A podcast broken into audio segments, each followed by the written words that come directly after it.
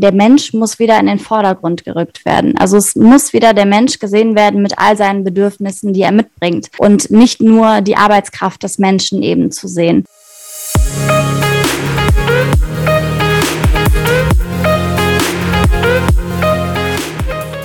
Herzlich willkommen zu How to Legal Tech. Hier erfährst du, wie du bereits ab dem Studium Legal Tech umsetzen kannst. Hallo und herzlich willkommen bei How to Legal Tech. Ich freue mich sehr, meine Gesprächspartnerin Sue Reiter begrüßen zu dürfen. Sue ist Marketing Director bei der Advofleet Legal Tech Group, selbstständig im Content Marketing für juristische Unternehmen und studiert Jura an der Universität zu Köln. Wir sprechen heute über New Work und neu entstehende Berufsbilder in der Rechtsbranche durch die Digitalisierung. Hallo Sue, schön, dass du dir heute Zeit genommen hast und Gast in unserem Podcast bist. Hallo Lea, ich freue mich sehr. Vielen, vielen Dank für die Einladung. Dann lass uns zum Einstieg in die Folge mit deinem Werdegang beginnen. Wie bist du denn zu dem Jurastudium gekommen?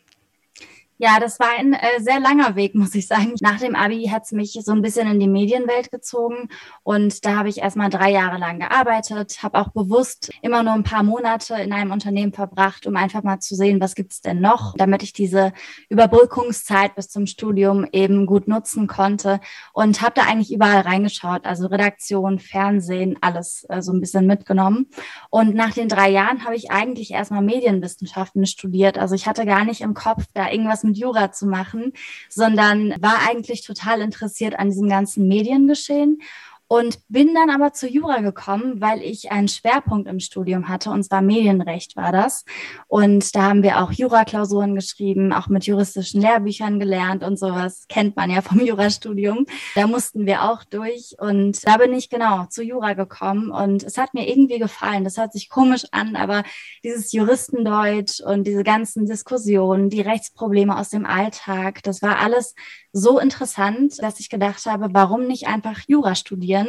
Und im Medienbereich hatte ich schon sehr viel gesehen und schon sehr viel gemacht und dachte mir, komm, das ist eine neue Herausforderung, dann äh, machst du es einfach. Und habe mich dann getraut, bin gerade sogar in der Vorbereitung aufs erste Staatsexamen, also schon fast fertig mit dem Grundstudium und freue mich sehr darauf, ähm, vielleicht noch vom E-Examen profitieren zu können. Ja, das ist auf jeden Fall alles super interessant. Nach dem ähm, ersten Examen steht ja dann klassischerweise das Referendariat an mit Stationen bei Gericht oder an der Anwaltschaft. Es scheinen aber ja vermehrt Jobs auf der Schnittstelle zwischen Jura und weiteren Disziplinen zu entstehen. Ist das auch dein Eindruck? Ja, ich hoffe sehr, dass das nicht nur mein Eindruck ist. Ich hoffe, dass da immer mehr Berufe entstehen, die es eben gestern und vorgestern nicht gab. Aber tatsächlich ist das nicht der Standard. Also an der Uni, kennst du ja auch, wird immer dasselbe erzählt. Also immer, es geht in die Anwaltschaft, es geht ins Notariat, äh, man kann Richter oder Richterin werden. Es sind immer so diese klassischen juristischen Berufe. Aber für mich kamen die eigentlich nie in Frage. Also ich habe immer sehr, sehr gerne Jura studiert, aber ähm, ich habe mich in diesen klassischen Berufen einfach nie gesehen und auch nie so wiedergefunden, auch was meine persönlichen Fähigkeiten anging. Für mich äh, war es auch immer wichtig, irgendwie medial zu arbeiten und das ist ja super schwierig dann mit dem Jurastudium, wo nicht viel medial gearbeitet wird. Und deswegen waren die Schnittstellen, diese ganz, ganz kleinen, unsichtbaren Berufe, die waren dann für mich besonders interessant. Und wir beobachten es ja jetzt auch, es entstehen immer neue Berufe, die sind zwar nicht so ganz präsent an der Uni, aber es gibt immer mehr Menschen, die eben sich sichtbar werden, zum Beispiel als Legal Engineer, die eben an der Schnittstelle arbeiten zwischen Technologie und Recht. Oder zum Beispiel äh, Menschen, die an der Schnittstelle arbeiten zwischen Marketing und Recht. Also da gibt's unglaublich viel, was momentan passiert. Ich kenne auch ein paar Menschen, die im Bereich Diversity oder Unternehmertum arbeiten und trotzdem Jura studiert haben oder vielleicht eben in diesem Bereich arbeiten, weil sie Jura studiert haben. Ich finde das unglaublich inspirierend und auch interessant und hoffe, dass wir so ein bisschen auch Vorbilder sein können für die Generation, die eben nach uns kommt, die vielleicht auch nicht die klassischen Berufe machen möchte und ganz, ganz, ganz viel an Ideen mitbringt für eigene Berufe, die es vielleicht heute noch gar nicht gibt, die wir uns nicht vorstellen können. Du selbst, hast du ja gerade auch schon angesprochen, bist ja auch auf so einer Art Schnittstellenjob aktuell unterwegs und arbeitest als Marketing Director bei der Advofleet Legal Tech Group. Was macht das Unternehmen genau? ja, genau. Also Advofleet ist ein kleines Legal Tech Startup aus Berlin und äh, wir machen eigentlich klassische Rechtsberatung, nur eben digital und automatisiert. Und wir arbeiten eigentlich genau wie eine ganz normale Anwaltskanzlei, nur dass wir eben eine digitale Infrastruktur haben. Das heißt, der Weg zu uns ist ein ganz anderer, aber die Leistung ist eben genauso qualitativ hochwertig wie auch in einer Anwaltskanzlei oder in einer kleinen Kanzlei. Zu uns kommen insbesondere Menschen, die eben im Internet nach Rechtsrat suchen. Das ist mittlerweile kein Phänomen mehr. Ich glaube, ganz, ganz viele Menschen kennen das, wenn man ein Rechtsproblem hat oder vielleicht auch ein gesundheitliches Problem. Also was man auch immer für ein Problem hat, man sucht immer zuerst bei Google danach. Und diese Menschen, diese ratsuchenden Menschen, die finden uns durch unseren Content. Wir haben da ganz viele Beiträge. Zum Beispiel ähm, neulich hatten wir das Thema Impfpass fälschen. Welche Strafe droht mir, wenn ich einen Impfpass fälsche? Super aktuell. Und da haben wir versucht, so ein bisschen zu beraten, aufzuklären, was, was passiert da genau, was, was droht einem, wenn man das macht und was kann man tun, wenn es zu spät ist, wenn man vielleicht schon was gefälscht hat und äh, sich strafbar gemacht hat. Und da klären wir so ein bisschen auf. Das äh, machen wir auf unseren Content-Plattformen. Also Rechtsanwalt24 ist unsere bekannteste Plattform und kitaplatzklage.de haben wir auch. Und so kommen Menschen eben zu uns und so entstehen eben neue Mandate und äh, so können wir innerhalb von 24 Stunden eben beraten. Also wir geben auch immer dieses Versprechen, dass wir sagen, innerhalb von 24 Stunden bekommst du bei uns per Mausklick sozusagen ähm, eine Ersteinschätzung zur Rechtslage, zu deinem persönlichen Fall.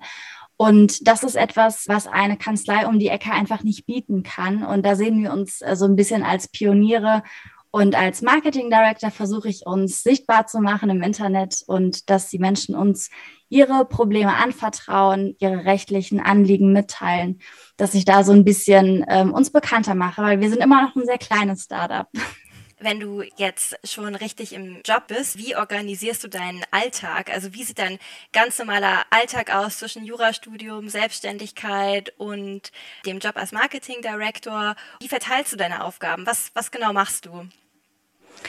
Also ich versuche immer mit sehr viel Zeitmanagement zu arbeiten, weil ähm, es ist einfach unglaublich viel. Also einmal das Studium, das an sich schon sehr anspruchsvoll ist. Das kennt man ja, das erkennt man auch dadurch, dass einfach ganz viele Jurastudierende den ganzen Tag an der Bib sitzen und nichts anderes machen als Jura. Also das Studium verlangt einem schon sehr viel ab. Und dann noch die Selbstständigkeit und all die Projekte, die ich nebenbei mache, das würde nicht funktionieren ohne Zeitmanagement. Deswegen habe ich irgendwann beschlossen, einfach ganz ganz, ganz viele Dinge auszuprobieren. Also zum Beispiel vormittags zu lernen, damit ich das hinter mir habe und dann nachmittags die ganzen anderen Dinge zu machen. Oder eben auch zu arbeiten und währenddessen zu reisen. Also ich muss immer so einen Spagat äh, zwischen all diesen Welten schaffen, um das alles unter einen Hut zu bekommen. Und Motivation ist natürlich eine ganz, ganz große Sache. Also ich kann meinen Job komplett digital ausüben.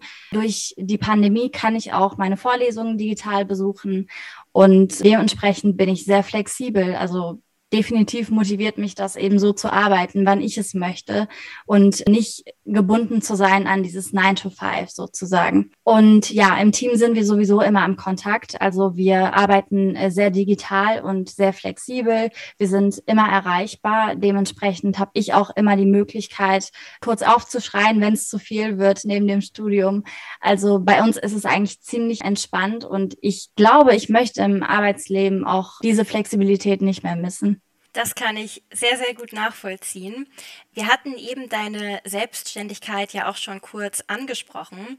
Kannst du uns erzählen, welche Dienstleistungen du da genau anbietest, was man im Content Marketing für juristische Unternehmen berücksichtigen muss? Ja, sehr gerne. Also was ich mache, worauf ich mich spezialisiert habe, ist juristischer Content. Und darunter verstehe ich unter anderem zum Beispiel juristische Texte zu schreiben, die sowohl laienfreundlich formuliert sind, als auch suchoptimiert sind. Also ich schreibe Texte fürs Web, die eben auch gefunden werden, aber wenn sie dann gefunden werden, auch gerne gelesen werden, und zwar von Nicht-Juristinnen. Das ist immer ganz wichtig, weil wir ja so ein bisschen dazu neigen, unsere Fachsprache zu benutzen und die ist einfach nicht nicht für alle greifbar. Und es ist mir super wichtig, da so ein bisschen den Zugang zu erleichtern zum Recht, weil wenn Menschen nicht verstehen, was sie für Rechte haben oder Pflichten, dann können sie sich ja auch nicht dementsprechend verhalten. Deswegen äh, versuche ich durch die Texte so ein bisschen Interesse zu wecken an dem Rechtsthema, andererseits eben natürlich auch aufzuklären und dadurch lassen sich ja auch neue Mandate generieren. Also haben alle so ein bisschen was davon. Und was ich sehr, sehr gerne mache, ist, ich versuche die Texte zu optimieren auf Suchmaschinen. Also ich habe mich intensiv mit SEO befasst. Es war schon immer so ein, so ein Herzensthema von mir, weil ich früher in der Schulzeit schon sehr viele Blogs hatte zu bestimmten Themen. Da war es noch nicht Jura, da war es alles Ernährung und Minimalismus und sowas und habe mich dann äh, so intensiv damit beschäftigt, Texte zu schreiben über diese Themen. Und dadurch weiß ich eben, worauf man achten muss. Also, dass ein Text tausend Wörter ungefähr haben muss, dass das alles lesbar sein muss, dass die URL stimmen muss und die Keywords eingebunden werden müssen. Also solche Dinge gehören eigentlich zu meinem täglichen Geschäft und ich kümmere mich eben darum, dass der Content verständlich und visuell ansprechend ist. Und das mache ich vorwiegend auf LinkedIn. Lass uns jetzt gerne zum Thema New Work kommen. Kannst du erklären, was man überhaupt unter dem Begriff New Work fasst und warum das Thema so relevant für dich ist? Ja, sehr gerne. Also New Work ist ja ein Buzzword, was wir schon sehr, sehr oft gehört haben, worunter einfach jeder was anderes versteht. Das ist mir aufgefallen. Wenn du jemanden fragst, was ist für dich das neue Arbeitsleben, also wie sieht die Arbeitswelt von morgen aus, dann bekommst du keine Antwort zweimal. Es ist eigentlich jedes Mal sehr interessant zu sehen, wie Menschen New Work definieren. Aber was wir einfach alle gemeinsam haben, wenn wir darüber reden, ist, dass wir sagen, der Mensch muss wieder in den Vordergrund gerückt werden. Also es muss wieder der Mensch gesehen werden mit all seinen Bedürfnissen, die er mitbringt und nicht nur die Arbeitskraft des Menschen eben zu sehen. Und das ist, finde ich, eine ganz gute Sache, weil wir uns in den letzten Jahren sehr davon entfernt haben. Also seit der Industrialisierung eigentlich haben wir diese Strukturen mit acht Stunden Tagen und 40 Stunden Wochen und sowas. Aber das passt eigentlich gar nicht mehr so in die neue Welt rein, finde ich. Also gerade jetzt bei mir im Marketing ist es so, dass ich zum Beispiel nicht um acht Uhr morgens die besten Ideen habe. Das funktioniert nicht. Manchmal habe ich sie abends, manchmal am Wochenende und dann möchte ich gerne auch flexibel arbeiten. Und für mich ist das Thema ortsunabhängiges Arbeiten besonders interessant, weil ich einfach unheimlich gern reise. Und dass ich eben meine Arbeit oder mein Studium mit dem Reisen verbinden kann, ist für mich wirklich ein Phänomen, wofür ich sehr, sehr dankbar bin. Und ich möchte eben auch andere Menschen inspirieren, so zu leben. Und ich habe auch schon während dem Studium immer jede freie Sekunde genutzt, um zu reisen. Also manchmal am Wochenende mal in eine andere Stadt fahren, vielleicht auch innerhalb Europas. Das geht ja mittlerweile auch mit dem Zug. Manchmal in den Ferien einfach mal weggeflogen. Also es gibt schon viele Möglichkeiten. Aber dadurch, dass die Vorlesungen digital geworden sind, ist es einfacher geworden, würde ich sagen. Dementsprechend hoffen wir mal, dass so ein bisschen was hängen bleibt von dieser besonderen Zeit und dass wir vielleicht die Möglichkeit haben, das Studium vielleicht ganz zu digitalisieren oder zumindest für diejenigen, die eben zum Beispiel auch Familie haben oder die auch reisen möchten oder so. Es gibt ja unglaublich viele Gründe, warum man eben digital arbeiten oder lernen möchte, dass wir die eben auch mitnehmen. Glaubst du, dass es auch in der Rechtsbranche es möglich ist, dass wir mehr flexibel, ortsunabhängig arbeiten? Und welche Veränderungen braucht es dafür? Ja, also das ist definitiv noch nicht der Standard generell in der Arbeitswelt, aber natürlich auch auf dem Rechtsmarkt. Also es gibt auch ganz, ganz viele Berufe, die lassen sich nicht digitalisieren. Und ich bin auch der Meinung, nicht alles muss zwangsweise digitalisiert und automatisiert werden. Also das ist nicht der Fall. Gerade die Berufe, die nicht digital auszuüben sind, sind ja meistens sehr, sehr wertvolle Berufe für unsere Gesellschaft. Aber ich denke, es gibt sehr viele Menschen, die, wenn sie digital arbeiten können, dann auch gerne reisen würden oder gerne umziehen würden, zum Beispiel mal wieder in die Kleinstadt ziehen und nicht eben berufsbedingt in der Großstadt leben. Es gibt sehr, sehr viele Gründe dafür und ich merke auch immer wieder, zum Beispiel auf LinkedIn, wenn wir Umfragen machen oder auch bei amerikanischen Umfragen, merke ich, dass ganz viele Menschen bereit sind für diesen Wandel, also dass sie sich das auch wünschen. Ganz, ganz viele Menschen haben angegeben auf LinkedIn, habe ich in der Umfrage letzte Woche wieder gesehen, dass sie kündigen würden, dass sie den, den Arbeitgeber wechseln würden, um ortsunabhängig arbeiten zu können. Also man muss sich das mal vorstellen, dass man so die eigene Sicherheit aufgibt, dass das eigene aufgebaute Ding, was man so einfach für sich selbst entwickelt hat, aufgibt um einfach etwas komplett Neues zu machen und flexibler zu sein. Also ich finde es unglaublich beeindruckend, dass ganz viele Menschen da mitziehen würden, aber dass sie einfach nicht die Chance haben und denke, dass sich der Gesetzgeber da auch so ein bisschen öffnen muss für. Wir haben nun mal ganz viele rechtliche Hindernisse, wenn es darum geht, 24-7 zu reisen. Aber darüber hinaus, wenn man selbstständig ist oder wenn es mit dem Arbeitgeber abgesprochen ist und wenn alles versichert ist, dann sollte es möglich sein, dass Menschen eben auch mehrere Interessen im Leben miteinander verbinden können. Und ich denke, da hat uns die Pandemie so ein bisschen auf die Probe gestellt und auch gezeigt, dass das Unmögliche möglich sein kann. Glaubst du denn, dass konkret Legal Tech oder generell die Digitalisierung der Rechtsbranche in dem Rechtsmarkt dazu beiträgt, dass das flexible Arbeiten mehr in den Mittelpunkt gerückt wird? Ja, also ich denke, dass wenn wir digitalisieren und automatisieren, dass erstmal ganz viele Menschen entlastet werden. Also je nachdem, wie man die Tools auch einsetzt, kann man dafür sorgen, dass Menschen einfach entlastet werden und äh, sich auf das Wesentliche fokussieren können. Das gilt auch genauso für die Anwaltschaft. Dann kann man sich vielleicht ein bisschen mehr Zeit nehmen für die Gespräche mit Mandantinnen und weniger mit Bürokratie zum Beispiel arbeiten. In diesem Kontext empfehle ich immer die Arbeitsrechtlerin Anne Lachmund, die eine digitale Kanzlei hat und da auch unglaublich gut mit neuer Software arbeitet und ganz viele Prozesse für sich einfach optimiert und auch automatisiert hat. Also man sieht auch an ganz vielen vereinzelten Beispielen und Vorbildern, dass es möglich ist an einigen Stellen. Und ich finde auch so Neuerungen wie zum Beispiel, dass man per Videochat an einem Gerichtsverfahren teilnehmen kann, führen uns einfach so ein bisschen bisschen näher an das Ziel, das wir ja erreichen wollen, an dieses Ideal, dass wir so ein bisschen flexibler sein wollen und natürlich die Potenziale, die wir ja schon haben, einfach nutzen wollen. Aber ich denke, es ist ein weiter Weg, aber es ist definitiv ein Weg, den es sich lohnt zu gehen. Ja, es wird auf jeden Fall spannend sein, die gesamte Entwicklung rund um New Work und auch rund um New Work in der Rechtsbranche weiter zu beobachten. Dann würde ich mich für das spannende Gespräch bedanken und vor allem auch für den Blick in die Zukunft der Rechtsbranche. Vielen Dank, liebe Sue. Ja, vielen Dank, Lea. Es hat mir sehr viel Spaß gemacht.